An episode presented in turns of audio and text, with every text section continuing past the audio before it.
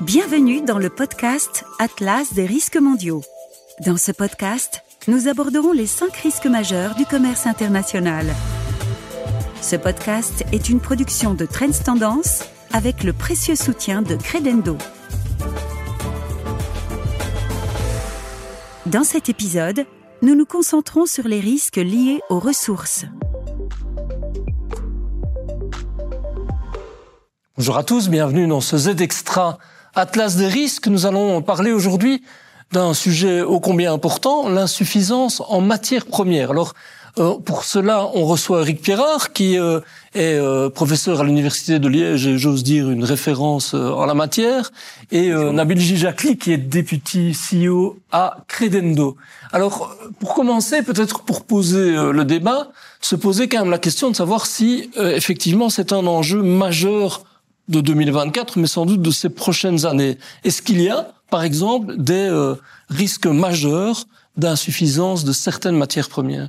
Eric Pirard alors la question des matières premières est une question centrale dans toute économie parce que quelque part tous nos procédés vivent de matières premières, d'énergie et puis euh, de, de, fabrication. Donc c'est une question de matières premières très importante. On a eu tendance à l'évacuer parce que nous avons vécu très confortablement au départ de matières premières qui venaient soit de notre sous-sol, puis de nos colonies, et puis d'ailleurs, mais sans qu'on ne se pose trop de questions. Donc aujourd'hui, il y a des vraies questions, mais qui sont des questions géopolitiques.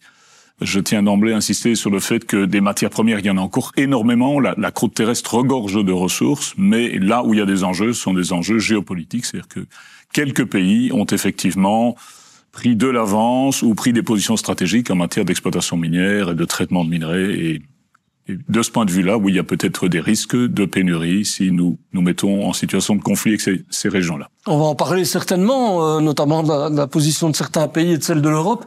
La Belgique, est-ce que euh, bah, quand on pointe ce sujet-là comme un, comme un risque hein, dans, dans l'atlas de, de l'année qui vient et des prochaines années, est-ce que ça veut dire que c'est une menace qui pèse, notamment sur des processus très importants? On sait qu'on on est face à une transition euh, énergétique qui n'est pas mince, à une digitalisation des sociétés qui est importante. Est-ce que là-dessus, on a vraiment un souci? Je dirais qu'il y a deux, deux, deux grands défis, euh, un défi de pénurie et un défi de concentration. Alors vous avez cité des raisons euh, pour lesquelles on a une demande de plus en plus importante euh, pour une série de ressources. J'ajouterais à ça la croissance démographique et aussi dans un certain nombre de pays une volonté de se réapproprier euh, ces ressources. On a vu dans une série de déglobalisation, enfin quelque part, oui. Ou en tout cas être de nouveau maître de son destin. Vous parliez de l'énergie. Il en va de même. Ce serait, ce serait triste de remplacer une euh, dépendance par une autre. Euh, et donc, on est effectivement confronté à terme, je pense, à une pénurie euh, pratiquement pour l'ensemble, non pas par manque de matières premières, mais parce que pour décider de l'exploitation, entre le moment de la décision et le moment de l'exploitation, ça prend un certain nombre de temps. Et à côté de ça, à côté du temps, il faut aussi, dans un certain nombre de cas, euh, rencontrer euh, les demandes de la population ou au contraire euh, aller au-delà de leur opposition. Donc, euh, pénurie sans doute dans un certain nombre de cas, mais pas uniquement à cause du manque de ressources, mais à cause d'une volonté de lancer le processus de production. Alors Eric Perrard, on a, on a effectivement ces enjeux majeurs, on le sait, hein, qui vont euh, nécessiter des investissements majeurs.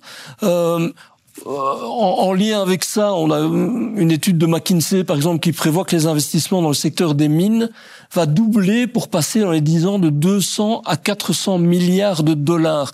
Est-ce que ça veut dire que, justement, on est dans ce moment important charnière, mais aussi peut-être qu'on l'a mal anticipé? Ah, bah, D'abord, soyons très clairs, l'avenir est à la mine. Ça, c'est une certitude en ce qui me concerne. Je sais que beaucoup n'aiment pas de l'entendre, mais l'avenir est à la mine parce que l'avenir est aux métaux, parce que ce sont les métaux qui vont assurer la transition énergétique. Parce qu'on l'associe peut-être au charbon, donc vous êtes ah oui, oui, non, on parle ici, on parle ici d'un autre type de mine. On parle clairement de la plupart des métaux qui se retrouvent dans toutes nos technologies. Vous avez cité le numérique, vous avez cité le stockage d'énergie, la production d'énergie renouvelable. Le lithium, on en parle souvent. Voilà, euh, tout ça, ce ne sont que que des métaux. Il faut même insister sur le fait que nos nouvelles technologies sont hyper matérialisées, comme je dis, de la quantité de métaux qui se trouvent à l'intérieur de nos voitures électriques ou à l'intérieur de nos smartphones ou à l'intérieur de nos éoliennes est, absolument colossal. Donc l'avenir est à la mine et donc ces investissements miniers euh, ils auront lieu. Les financements, je pense qu'ils existent, même si c'est un domaine où les investissements sont très risqués, mais il y a des pays qui sont habitués à ce type d'investissement. Je pense au Canada ou à l'Australie ou même à la Bourse de Londres, qui est plus familière de ce genre d'investissement risqué que, que, que, nos régions à nous. La grande question, c'est est-ce qu'on permettra à ces entreprises minières de déployer leurs projets? Parce qu'il y a partout une opposition sociétale, une, une, une opposition à l'idée même d'extraire des ressources, qui, qui est une, une, opposition que je ne comprends pas toujours. Cette opposition, elle est très nette en Europe, mais elle devient aussi très nette dans la plupart des pays du monde. Vous pouvez voyager au Canada ou en Australie, vous aurez de plus en plus d'opposition à l'idée d'ouvrir des mines. Donc, il y a un vrai problème là-bas de réconciliation des populations locales avec ce genre de projet. Maintenant, les projets miniers doivent aussi faire des efforts pour être peut-être plus acceptables, moins visibles. Il y a, il y a quand même, il faut voir aussi ce que ce qu'est la mine aujourd'hui. Je crois qu'on a une image très biaisée de ce qu'est la mine. J'aimerais bien souvent emmener les auditeurs dans des mines modernes où tous les engins sont téléguidés, où les véhicules sont hybrides, les camions sont sans sans conducteur et tout ça déjà depuis plus de dix ans. Donc il y a il y a aussi une mine très moderne, une mine de, l'avenir, une mine peu visible, une mine très robotisée qui existe. On vit avec des caricatures. Oui, on vit, on vit clairement avec des caricatures ici en Europe. Nabil Gijakli, euh, c'est vrai qu'il y a deux éléments donc, qui ne sautent pas aux yeux peut-être euh, tout de suite. C'est ce phénomène du NIMBY, comme, dont on vient de parler, « never in my backyard », c'est-à-dire les gens qui refusent de voir euh, des mines s'installer euh, près de chez eux. On dit aussi qu'il y a un problème de main d'œuvre. On parle de 300 à 600 000 personnes nécessaires pour mener tout ça à bien. Est-ce que est-ce que ça veut dire qu'il y a des, des soucis euh, euh bah, qu'on soupçonne moins, qui sont derrière ce risque de pénurie? En tout cas, dans les pays euh, en Europe, hein, nous avons abandonné l'exploitation des mines depuis bien longtemps. Alors, je pense que le problème de pénurie de personnel est à deux niveaux. Il est d'abord sur les ressources, les connaissances, les compétences qui peuvent s'acquérir, mais aussi la volonté de vouloir y travailler. Euh, vous le dites, c'est un peu... Euh, les, les, ce sont des métiers qui ne sont pas forcément attrayants, ou en tout cas pas perçus comme tels. Euh, et d'autre part, chaque fois que vous avez l'exploitation d'une mine dans une de nos euh, villes ou dans une de nos régions en Europe, on est confronté, pour des raisons légitimes qu'on peut comprendre, mais qui sont sans doute liées aussi à un manque de connaissances, euh, à une opposition. Pourquoi? Parce que finalement, vous allez euh, avoir plus de trafic, plus de densité. On oublie qu'à côté de ça, ça créera de l'emploi, mais un emploi que les Européens ne veulent pas toujours. Donc on est, euh, c'est un peu la quadrature du cercle, mais encore une fois, euh, nous n'avons pas beaucoup le choix. Notre société du futur est une société qui a besoin de ces matières. Alors, soit nous les exploitons là où elles sont, et si possible dans nos terrains, sur nos territoires, soit nous les faisons venir d'ailleurs, euh, mais dans ce cas-là, il faut diversifier un maximum nos sources d'approvisionnement. Oui, en plus, on parle beaucoup de réindustrialisation de l'Europe. Mm. J'ai lu une interview, je crois que c'est dans le soir, où vous avez dit, en fait, l'Europe dispose d'assez de matières premières. Le problème, c'est qu'on ne s'en soucie pas assez. Est-ce que c'est un constat que vous faites? Oui, alors c'est une histoire un peu un peu complexe. Donc c'est vrai qu'on a vu nos régions se désindustrialiser, comme je dis, et je l'ai vécu particulièrement à Liège. Quand on a fermé les mines, tout le monde s'est réjoui. Quand on a fermé fermé la sidérurgie, on s'est réjoui. Quand on a vu partir partir la mécanique comme Caterpillar ou la fabrication automobile, on a commencé à se poser des questions. Et donc le réveil est un peu brutal. Cette désindustrialisation, ça concerne pas que la mine, hein, ça concerne toute la filière mine, métallurgie, même fabrication mécanique. Bon, elle s'est donc délocalisée. Aujourd'hui, nous nous habituons à acheter des produits qui viennent, qui viennent de Chine. Alors, les Indiens ont racheté nos sidérurgies. Tout à fait, tout à fait. Donc ça, voilà, c'est une situation établie qui nous met en, situation de dépendance géopolitique et, à mon avis, une certaine situation de, de fragilité. Alors, ce qui arrive chez nous, c'est qu'il y a par contre beaucoup d'efforts pour le recyclage. On est énormément soutenu pour développer des projets de recyclage, d'économie circulaire. J'ai l'occasion d'en parler tous les jours. La première chose que je dis, c'est que l'économie circulaire, ça signifie la réindustrialisation.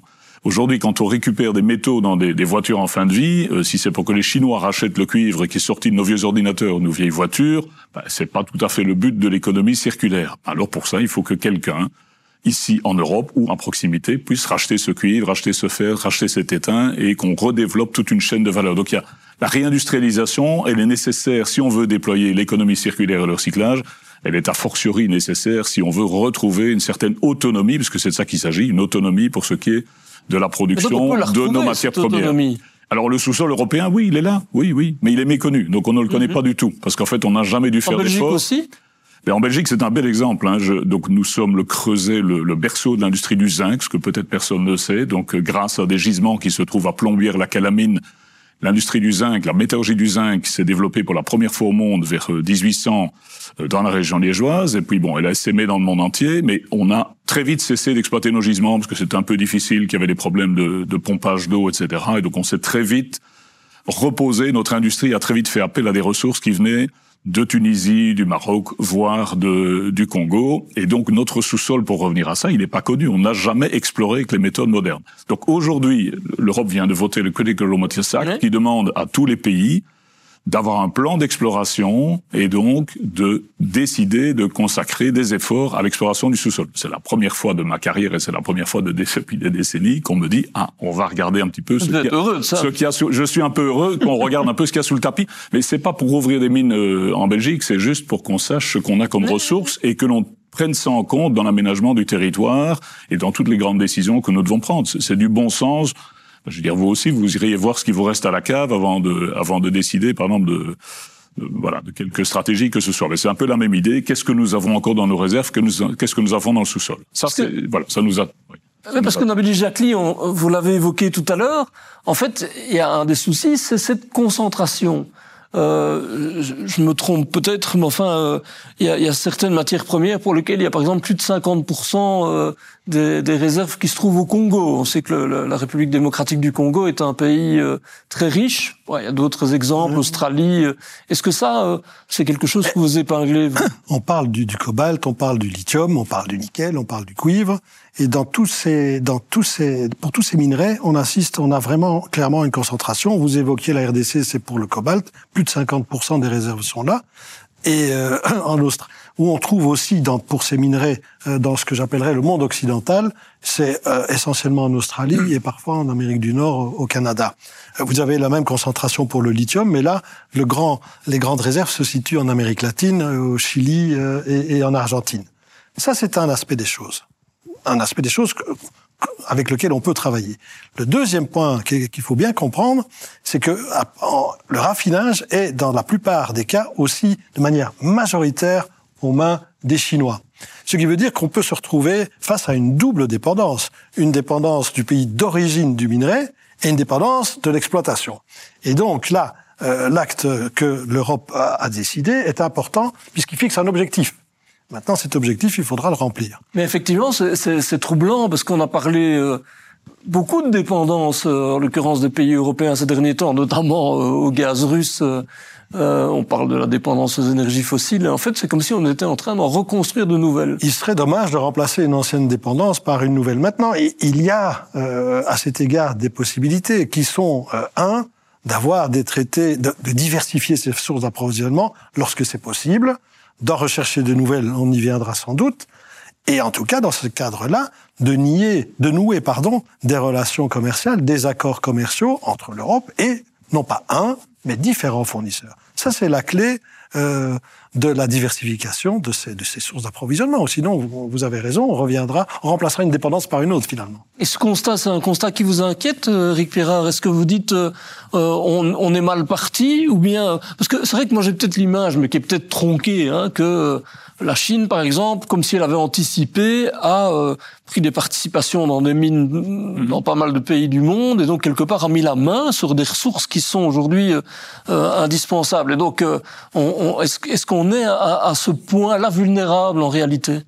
Écoutez on, écoutez, on me dit souvent que, que beaucoup de dirigeants chinois sont des des ingénieurs, des chimistes ou des géologues. Donc je pense qu'il y a peut-être une part de, de, il y a certainement une part de vérité, mais ça veut dire que ce sont des personnes qui ont compris que évidemment, quand on a un certain contrôle, euh, une certaine mainmise sur les matières premières et sur les filières amont de production, ben on est dans une situation de force. Et donc la Chine a vu ces différentes étapes comme des étapes de son développement, alors que nous avons fait exactement l'inverse. Nous, nous sommes sortis de toutes ces industries, nous avons fermé nos usines, mais nous avons aussi fermé nos facultés. Je suis bien placé pour voir qu'on a fermé toutes les filières de formation ah d'ingénieurs, bien sûr, vous en avez la métallurgie, la chimie, euh bien sûr. Donc on, on, a, je suis un peu quelque part euh, c'est pas une anomalie d'avoir encore un professeur qui enseigne les matières premières dans une université. Bon, maintenant, je pense qu'il y a un retour et que il va y avoir une vague où on va avoir besoin de beaucoup d'ingénieurs dans nos domaines. Mais, mais clairement, c'est une stratégie que nous avons voulu, je pense, de Comme si c'était poussiéreux, quoi, qu'on avait considéré Bien sûr, nous allions faire, nous allions faire des hautes technologies, etc. Et non seulement nous avons désinvesti dans nos industries, mais en plus, nous avons aussi été comment dirais-je, une attitude très particulière vis-à-vis de nos ex-colonies. Je pense au Congo parce qu'effectivement le cobalt est géologiquement concentré au Congo.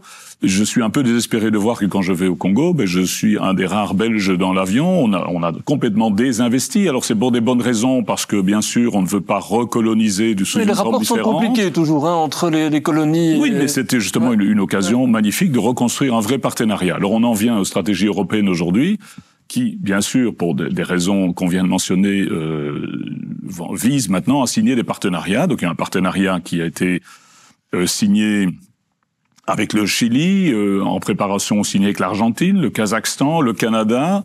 Euh, le Congo est aussi dans le pipeline. Donc je veux dire, au niveau de l'Europe, on se rend compte qu'on ferait bien d'avoir vraiment une, une, ben, un vrai partenaire avec ces pays-là, leur permettre à eux de développer une industrie. Ils ont les matières premières. Ce qu'ils souhaitent, c'est pouvoir aussi opérer les premières phases de transformation. Et puis, bon, nous, peut-être qu'on est dans les phases finales de, de, de, fabrication, mais au moins dans ce genre de partenariat, on peut espérer un co-développement des, des, deux régions, ce qu'on aurait peut-être dû faire dans l'après-décolonisation, mais voilà, qu'on a un peu raté. C'est pas trop tard pour l'Europe? Bah, Je ne sais pas, parce que entre-temps, c'est vrai que toutes ces matières premières filent vers la Chine. Donc la dépendance vis-à-vis de la Chine, c'est pas une dépendance géologique, ce n'est pas le sous-sol chinois n'a rien d'exceptionnel, il n'est pas, il n'est pas plus exceptionnel que celui de l'Europe. Mais c'est vrai qu'une grosse partie du cobalt congolais qui auparavant venait ici en Belgique, aujourd'hui part totalement vers la Chine. Et c'est la même chose pour le lithium chilien ou c'est la même chose pour le fer du Liberia, etc. Donc il y a des, il y a, il y a une industrie chinoise qui euh, a établi des liens que nous n'avons plus. Voilà. Alors, dans l'Atlas des risques, il y a d'autres volets dont on parle. Il y a notamment le volet du nouvel ordre économique euh, international, de la géopolitique. Tout est un peu lié, évidemment.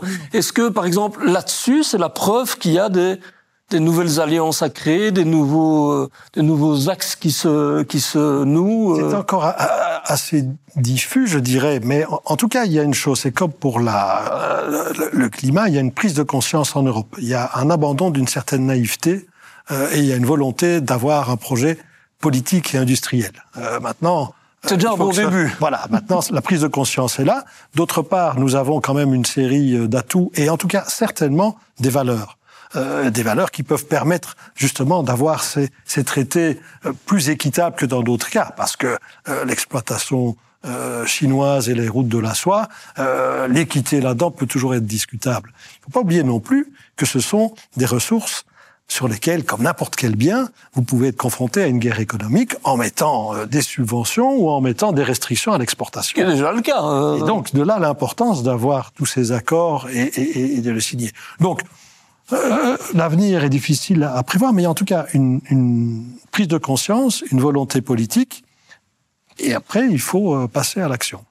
Alors, Eric Pirard, on a parlé du fait qu'il y a peut-être des alternatives aussi. Est-ce que c'est le cas? Vous avez insisté notamment sur euh, le recyclage, l'économie circulaire. On sait qu'en Europe, c'est un volet important. C'est possible pour peut-être certaines matières premières, peut-être pas pour tout. Est-ce que, est-ce que ça a ses limites, cette volonté-là?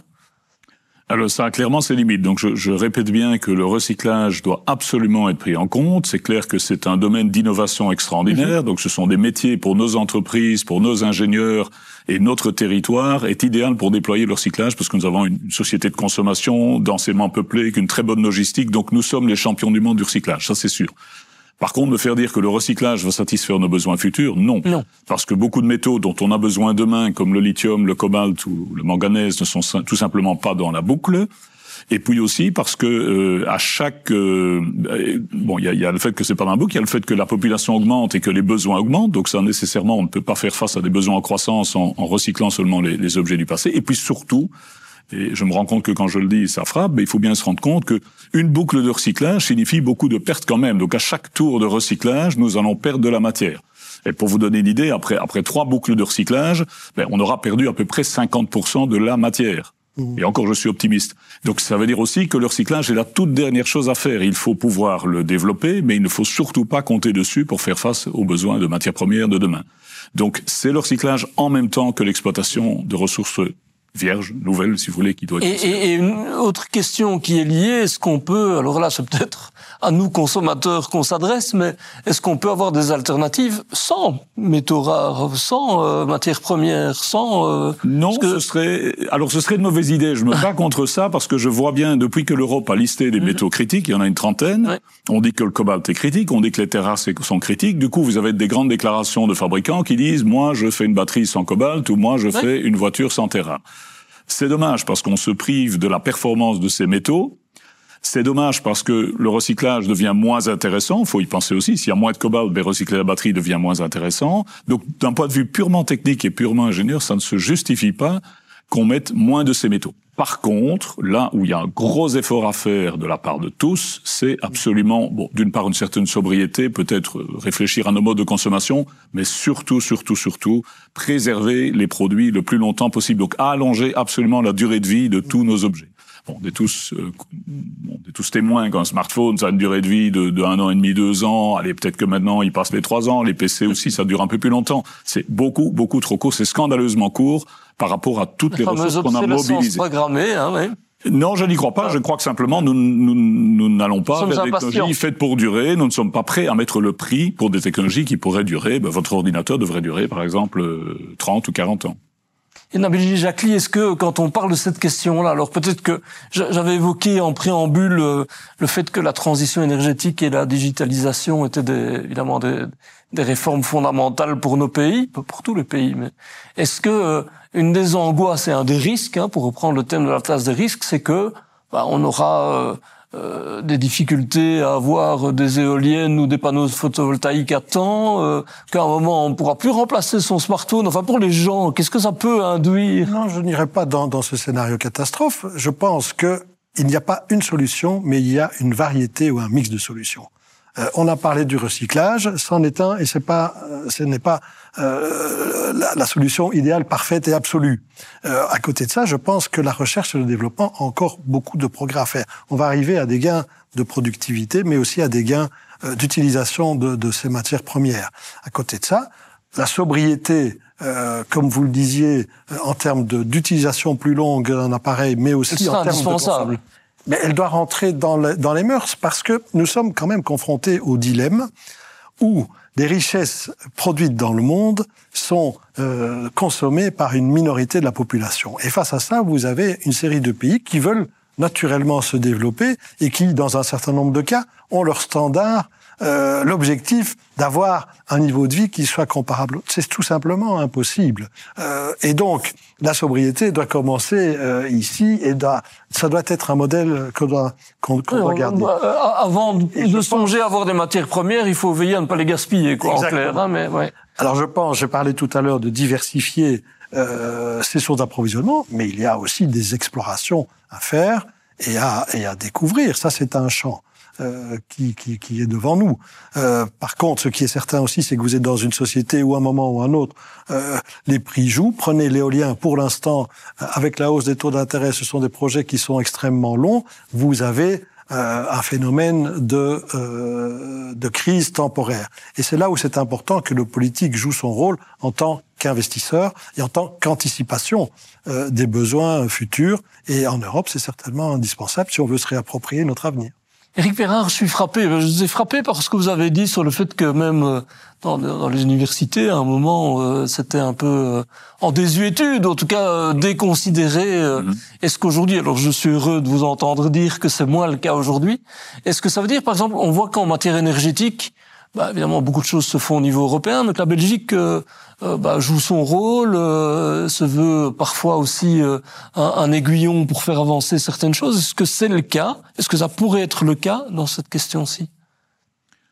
Oui, donc d'une certaine façon, l'université n'est jamais que le reflet de la société. Hein. Donc ce que pense l'aube de la rue, ben, ça rejaillit aussi sur l'université et les choix que bah, font les universités. De conscience, comme on l'a dit, mais, Et ce sont aussi les choix que font les régions ou l'Europe en matière de, de, de, financement de projets de recherche. Euh, bon, on a financé les nanotechnologies, on finance l'intelligence artificielle, etc. Donc on commence seulement maintenant à parler de, de, financer des projets du côté des matières premières. Donc oui, je pense que ça va revenir et que c'est une question dans les prochaines décennies qui. Mais je dirais, il y a, en Belgique, il y a cette confiance-là. Deuxième chose, ben, je pense qu'on est, on, a réussi à maintenir euh, un minimum de, de, présence en matière de formation à l'échelon européen. On est aussi euh, bon assez bien intégré dans les réseaux européens et euh, je peux dire, en tout cas pour ce qui est de la Wallonie, on a bénéficié, mon équipe, le Centre de recherche météorologique, le Centre Terre-Pierre, une série, un certain nombre d'industriels, nous avons bénéficié ces dix dernières années de programmes d'investissement importants dans le domaine recyclage et traitement des matières premières qui nous ont permis de nous positionner très fort au niveau européen. Donc je suis optimiste, si vous voulez, pour l'avenir de la recherche wallonne dans ces métiers. Je parle ici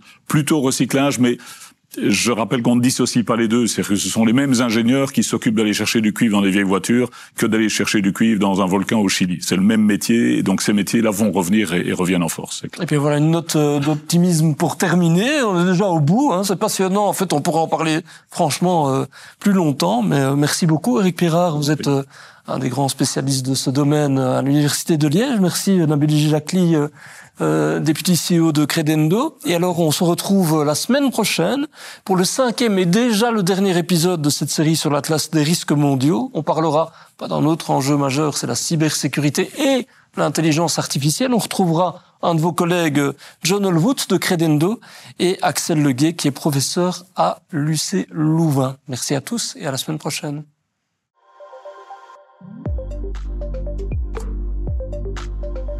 Vous avez écouté le podcast Atlas des risques mondiaux.